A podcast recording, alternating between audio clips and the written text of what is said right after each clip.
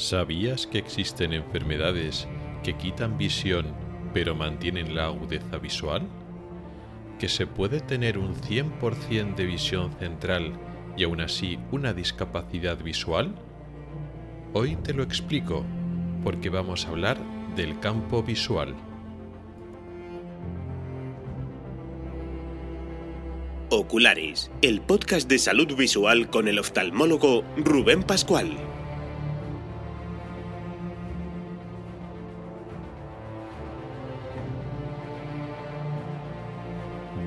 Bienvenido al episodio tercero de marzo de 2021. Comenzamos.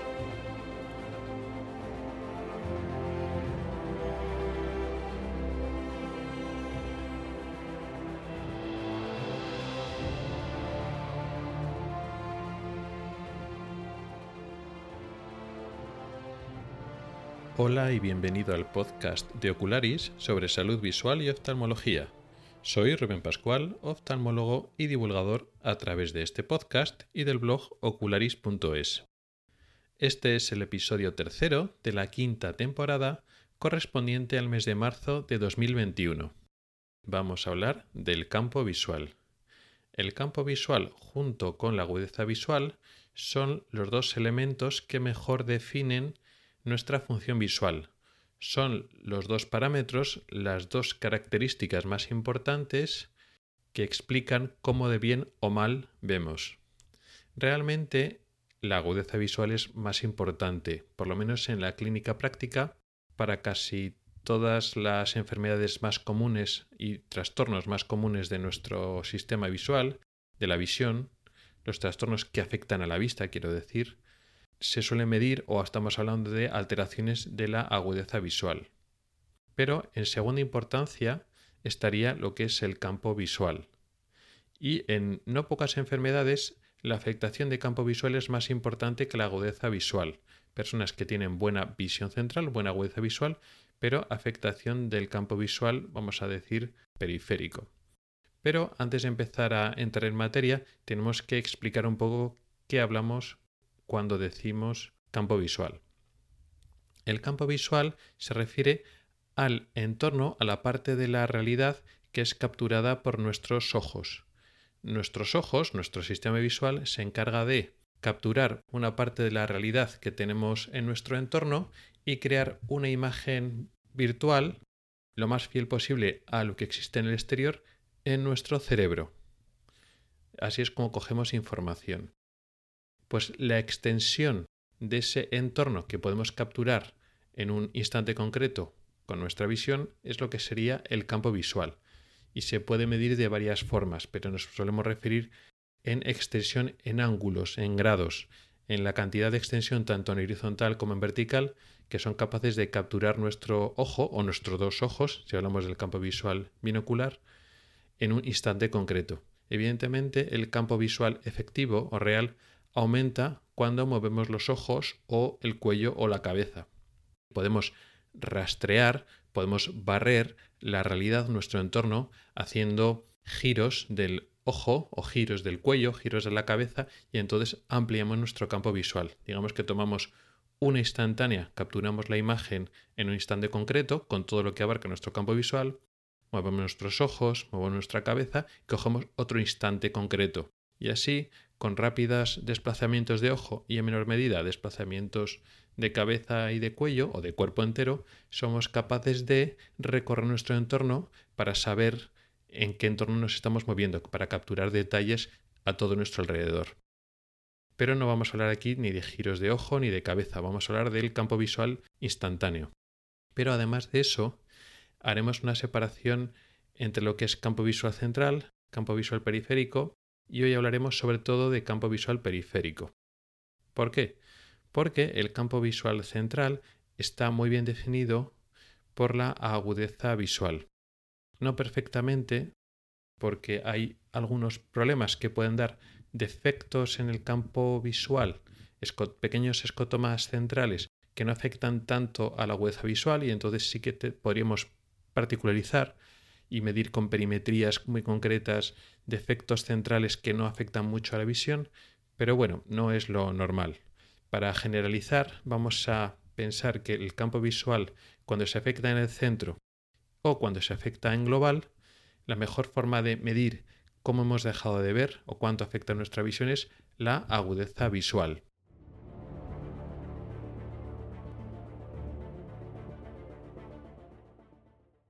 Sobre la agudeza visual ya hemos hablado varias veces, porque es el parámetro más importante para medir nuestra visión, ya lo hemos dicho antes, y se afecta por muchas enfermedades. Y lo medimos con optotipos, unas letras o unas figuras o unos dibujos que ponemos de unos tamaños concretos, de mayor a menor tamaño, y según el tamaño de esos optotipos y la distancia a la que estamos, cuando llegamos al límite, al tamaño más pequeño de optotipos que podemos llegar a ver, pues eso nos indica nuestra agudeza visual. Y es eh, muy importante pues, para muchas actividades. La mayor parte de las actividades de visión fina, de leer, reconocer caras, etcétera, pues usamos sobre todo la agudeza visual. Cuando hablamos de campo visual, aunque realmente abarca también la agudeza visual, porque la agudeza visual depende del campo visual central, de los poquitos grados centrales que tenemos en nuestro campo de visión.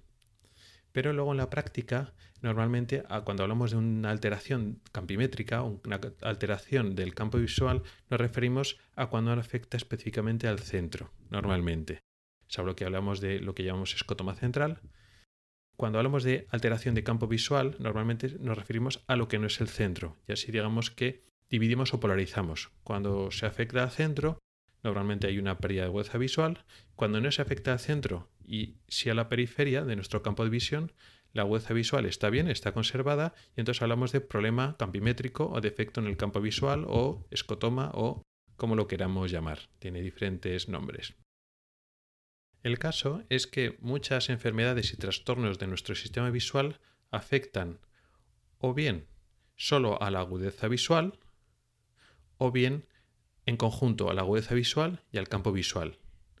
Los que afectan a la agudeza visual solo podrían ser los defectos refractivos, los defectos de graduación, el astigmatismo, la hipermetropía, la miopía, la vista cansada, no nos quitan visión periférica, podemos ver bien los estímulos a nuestro alrededor, pero se nos emborrona la visión, la visión está borrosa y entonces perdemos nitidez, por tanto perdemos agudeza visual. Esto no sería un defecto campimétrico, no se afectaría el campo visual. Y hay otras enfermedades que lo afectan en su conjunto, por ejemplo, una catarata y otros defectos de la parte anterior del ojo. En este caso puede haber un defecto, una alteración no muy intensa, pero una pérdida de sensibilidad, pérdida de captar detalles en la zona periférica de nuestra visión, pero es mucho más importante y más patente la pérdida del centro de la agudeza visual. Por tanto, en estos casos, como he dicho, pues la catarata o opacidades en la córnea o problemas entre la córnea y el cristalino en la cámara anterior, por ejemplo, un sangrado, todas estas cosas pueden producir un defecto más o menos importante en el campo visual periférico, normalmente de forma difusa, pero también afectan a la visión central. Por tanto, lo importante es la pérdida de agudeza visual y como lo medimos es con la pérdida de agudeza visual. En estos casos no vamos a tener que medir y estimar el campo visual periférico. Y por último, existen enfermedades que sí que producen específicamente alteraciones en el campo visual y no siempre afectan a la agudeza visual. Puede coincidir que no sea un defecto difuso y que afecte específicamente a la zona central de la visión, por lo tanto, sí que afecta a la agudeza visual, que serían escotomas centrales, por ejemplo, la degeneración macular asociada a la edad, el edema macular, el agujero macular o la coridopatía serosa central, es decir, las maculopatías, las enfermedades del centro de la retina, las enfermedades de la mácula, producen un defecto en el centro del campo de visión y por tanto una pérdida de agudeza visual. También existen algunas neuropatías concretas que pueden alterar sobre todo el centro del campo visual, pero lo más normal, cuando se afecta exclusivamente ese centro del campo visual, son los problemas de la mácula, que como hemos visto son muy frecuentes. La, degeneración macular es súper frecuente, el edema macular, por ejemplo, diabético y debido a otras alteraciones vasculares son también muy frecuentes, con lo cual defectos del campo visual central son también frecuentes. Pero volvemos a lo que hemos dicho antes. ¿Cómo lo medimos mejor? Con la agudeza visual. No tenemos que pedir normalmente campo visual, una campimetría, una forma de medir el, cómo está el campo visual, porque con la agudeza visual nos sirve mejor para medir cómo de bien y cómo de mal vamos. Tanto lo que es la visión actual del paciente como la alteración en su vida diaria, cómo esa pérdida de visión lo puede afectar o no, como para monitorizar el tratamiento. Si vamos recuperando o no visión, lo medimos mejor con la agudeza visual que pidiendo campimetrías. Y existe otro último grupo, que es el que más nos va a interesar hoy, que son enfermedades que afectan a zonas del campo visual periféricos, no centrales, y por tanto la agudeza visual está conservada, pero se afecta el campo visual. En este grupo de enfermedades, al contrario que los demás, la agudeza visual no está afectada y no podemos utilizarla para medir cómo de intensa la enfermedad, si está empeorando, si está mejorando, si está funcionando el tratamiento. Lo cual complica un poco en la práctica cómo monitorizamos, cómo medimos, cómo estimamos la visión de ese paciente, porque tomar la agudeza visual es más sencillo. Eh, con medio de, por medio de optotipos es una prueba muy sencilla, muy barata, muy accesible. Para medir el campo visual periférico, en este caso, hace falta otro sistema especial, que ya lo he avanzado un poco antes. El aparato que mide el campo visual se llama perímetro o campímetro y la prueba se llama perimetría o campimetría, que ya es un poquito más elaborada que lo que es medir solo la agudeza visual. Tanto en recursos materiales y humanos hace falta más entrenamiento, el campimetrista tiene, la persona que le realiza el campo visual tiene que estar más entrenada, hace falta un aparato, que es el campímetro, que es más caro que una tabla de agudeza visual, y luego hace falta más colaboración con el paciente. El paciente tiene que colaborar, cuesta un poco más hacer un campo visual.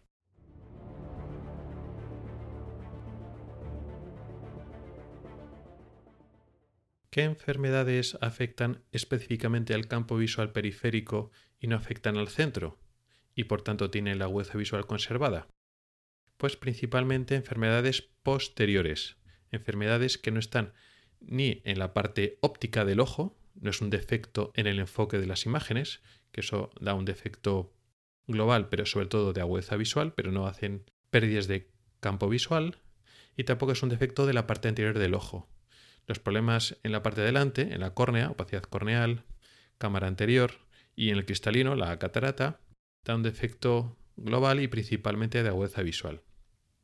En estas zonas del ojo los rayos de luz no se han dividido, no se han proyectado sobre la retina, viajan, digamos, más o menos juntos y cualquier alteración global de estos tejidos implicados, en la córnea y el cristalino principalmente, se produce una afectación global de la imagen. No se produce una, una afectación parcial de la imagen que sería el defecto campimétrico, el defecto del campo visual. ¿Dónde se proyecta la imagen? a partir de la retina y ya más atrás. En la retina está bien separada cada parte de la imagen. Cada zona de la retina recibe una zona concreta de imagen. Por lo tanto, si se afecta una parte concreta de la retina, se afecta una parte concreta de la imagen. Por eso las retinopatías, las que no son globales o totales o, o difusas, sino las retinopatías, las enfermedades de la retina, que se puede producir una alteración parcial de la retina, da un defecto parcial del campo visual, una pérdida campimétrica. Y de igual manera, las vías visuales que van por detrás de la retina, desde la retina hasta el cerebro, las vías visuales, empezando por el nervio óptico, le pasa un poco lo mismo. Aunque la imagen viaja, digamos, empaquetada en, una, en un área relativamente pequeña, la retina es amplia, es una superficie relativamente grande, pero luego el nervio óptico y luego las vías visuales, según van viajando, pueden viajar más o menos juntas, pero aunque viajen más o menos juntas, la imagen está separada dentro de ese nervio óptico. Las fibras nerviosas no están mezcladas, sino pues en la parte de arriba del nervio óptico viaja la imagen que está abajo. En la parte de izquierda del nervio óptico viaja la imagen que está a la derecha, y así sucesivamente. Con lo cual, una afectación parcial del nervio óptico o de las vías posteriores al nervio óptico, pues dan un defecto parcial del campo visual. Por tanto, las pérdidas campimétricas, los escotomas, que también se llaman, son característicos de la retina y de lo que está detrás de la retina, nervio óptico y las vías visuales posteriores, lo que está más atrás. ¿Qué enfermedades de la retina producen pérdidas campimétricas periféricas? Porque ya de las pérdidas centrales ya hemos hablado de las maculopatías. Pero cuando el centro está conservado, pero solo se afecta una parte de la retina periférica, podemos hablar de desprendimientos de retina, no totales, porque cuando se prende toda la retina se pierde toda la visión de ese ojo. Pero cuando se ha desprendido todavía solo una parte de la retina, se produce un defecto campimétrico, que en este caso es más o menos súbito. Una pérdida campimétrica también súbita es el defecto vascular, una oclusión de un vaso sanguíneo de la retina, tanto arteria como vena. Aunque hay una diferencia clara en la exploración del fondo de ojo, realmente el síntoma es parecido. Es una pérdida brusca, indolora, de una parte de la visión, pues la parte de arriba, la parte de abajo, una parte lateral. Si se hubiera afectado todo el lecho sanguíneo, por ejemplo, una oclusión de arteria central de la retina o una oclusión de vena central de la retina, no es que dé un defecto campimétrico porque se afecta toda la visión normalmente. Pero es bastante habitual que sea una, una oclusión de rama. Se produce una alteración en una rama de la retina, pero el resto de ramas funcionan, con lo cual se produce un defecto también campimétrico. También existen otras enfermedades que no son tan agudas o bruscas como el desprendimiento de retina o las oclusiones vasculares, que son algunas enfermedades hereditarias que tienen una afectación predominantemente periférica. El ejemplo más típico, más característico, es la retinosis pigmentaria. Es una enfermedad hereditaria, genética, de la retina, bilateral. Más que una enfermedad es un espectro de enfermedades que tienen características en común, pero es siendo lo que se llama una enfermedad rara, entre comillas, es de las más frecuentes de la retina. Y se produce una pérdida de visión que empieza por la zona periférica. De forma tardía puede afectar al centro, pero afecta de forma periférica. Y es eh, eso importante saberlo, al igual que el resto de, alteraciones campimétricas, que cuando se produce una alteración campimétrica muy importante, incapacita mucho a la persona aunque tenga una goce visual buena porque cuando pierdes la visión periférica y la pierdes mucho y de forma muy intensa, te incapacita, te incapacita bastante. La visión periférica la necesitamos bastante para nuestra vida diaria, aunque pensemos lo contrario. Ya dejando la retina aparte, también hay alteraciones del nervio óptico que afectan específicamente a la zona periférica y tardan en afectar al centro, como por ejemplo el glaucoma. El glaucoma pasa un poco lo mismo, es crónico puede pasar desapercibido porque es indoloro y no nos afecta a la visión central. Nos vamos perdiendo visión periférica, pero como va poco a poco, al principio nos adaptamos y no nos damos cuenta. Y puede, podemos tardar tiempo y llegar a fases tardías, cuando pasaba igual meses o años, que vamos perdiendo campo visual y no nos hemos enterado.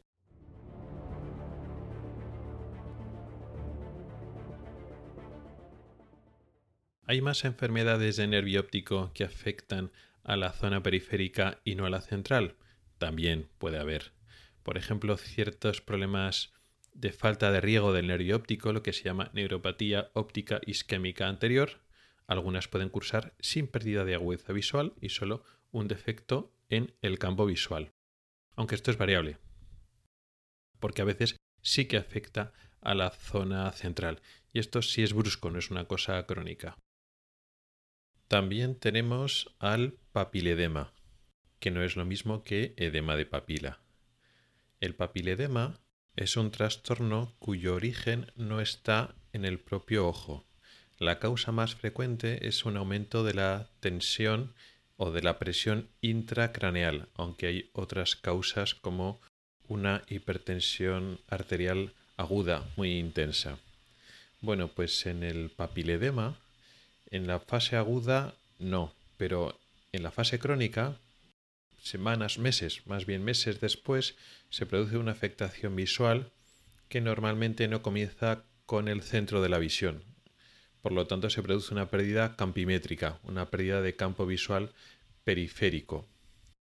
Sin embargo, aparte del glaucoma y de estos casos concretos de problemas de riego o problemas de papiledema, los casos más habituales o más frecuentes o más característicos de pérdida de campimétrica, aparte de los de la retina, son los que están por detrás del nervio óptico, lo que llamamos eh, las vías visuales posteriores. El quiasma óptico, las radiaciones ópticas y ya eh, las alteraciones del cerebro de los lóbulo occipital y otros lóbulos donde pasan las vías ópticas, las radiaciones ópticas, como son el lóbulo temporal y el lóbulo parietal. Esto ya son enfermedades más bien neurológicas o endocrinológicas que primariamente oftalmológicas. O sea, son enfermedades que alteran o la glándula hipófisis o el propio tejido cerebral y que cursan con pérdida de campo visual. Además, tiene unas características concretas porque, como aquí ya la información que venían de ambos ojos se han mezclado, se produce un campo visual o se produce una alteración de campo visual de los dos ojos. No así cuando estamos antes, cuando hablamos de la retina, pues la retina enferma produce una, una alteración del campo visual del ojo afectado. Si es una enfermedad unilateral, como muchas, tipo oclusión vascular, desprendimiento de retina, etcétera, pues es de un solo ojo. Las enfermedades bilaterales, como la retinosis pigmentaria, pues da un defecto de los dos ojos. Pero las enfermedades de retina y nervio óptico que son unilaterales da una afectación de un solo ojo. Por lo tanto, el campo visual, la campimetría, no solo lo pedimos los oftalmólogos para nuestras propias enfermedades concretas de retina y nervio óptico, sino también son interesantes para neurólogos y endocrinólogos cuando tienen pues eh, lesiones, eh, tumores, mm, infartos, accidentes cerebrovasculares o otras enfermedades que pueden afectar a las vías ópticas de esta manera. Y lo característico de estas enfermedades tan posteriores, que están por detrás del nervio óptico, lo que sería quiasma, radiaciones ópticas y ya los propios lóbulos del cerebro, es que son siempre bilaterales. Aunque tengas una lesión o un tumor en la parte, por ejemplo, izquierda del cerebro, pues entonces se produce un, la lesión, un escotoma, en la parte derecha del campo visual de ambos ojos. Y eso es un poco lo definitorio y característico.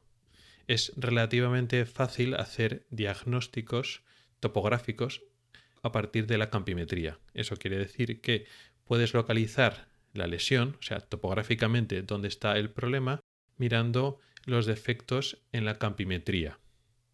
Por tanto, la campimetría, la medida del campo visual, tiene un valor clínico importante tanto para oftalmólogos para ciertas enfermedades concretas, como he explicado, como a neurólogos, como endocrinos, como diagnóstico, también como seguimiento y para ver la evolución de estas lesiones. Algunas son recuperables, cómo se recuperan, algunas pueden empeorar, pero también tiene un valor o tendría que tener un valor fuera de la propia clínica, la propia, del propio proceso asistencial que hacemos los médicos para atender enfermedades.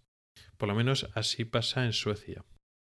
Porque, por ejemplo, una actividad donde sí que importa mucho el campo visual es para conducir. La conducción para conducir hace falta una agudeza visual mínima, pero también se requiere un campo visual para conducir con seguridad. En España no se solicita, pero aquí en Suecia sí que es necesario que cumplir unos requisitos mínimos de campimetría en un campo visual mínimo. No hace falta que lo tengas absolutamente perfecto, lo mismo que no es necesario una agudeza visual máxima y perfecta para conducir, pero según el tipo de carnet te exigen unos tipos de agudeza visual mínima y unos requisitos mínimos de campo visual. Y aquí en Suecia está reglamentado y, por ejemplo, cuando alguien ha tenido una lesión que le pueda afectar la visión, sea ocular o no sea ocular, que le pueda afectar el campo visual, una vez diagnosticado y, digamos, puesto en tratamiento o solucionado en la medida en que se pueda ese problema, se testa el campo visual y tiene que cumplir unos requisitos mínimos para que le devuelvan el carnet de conducir. Y si el campo visual está demasiado afectado y no cumple los requisitos, esa persona no puede conducir. Que es una cosa interesante porque así te da unas garantías mínimas de que las personas que están conduciendo no solo ve bien en el centro, sino tiene una visión periférica suficiente como para conducir con seguridad.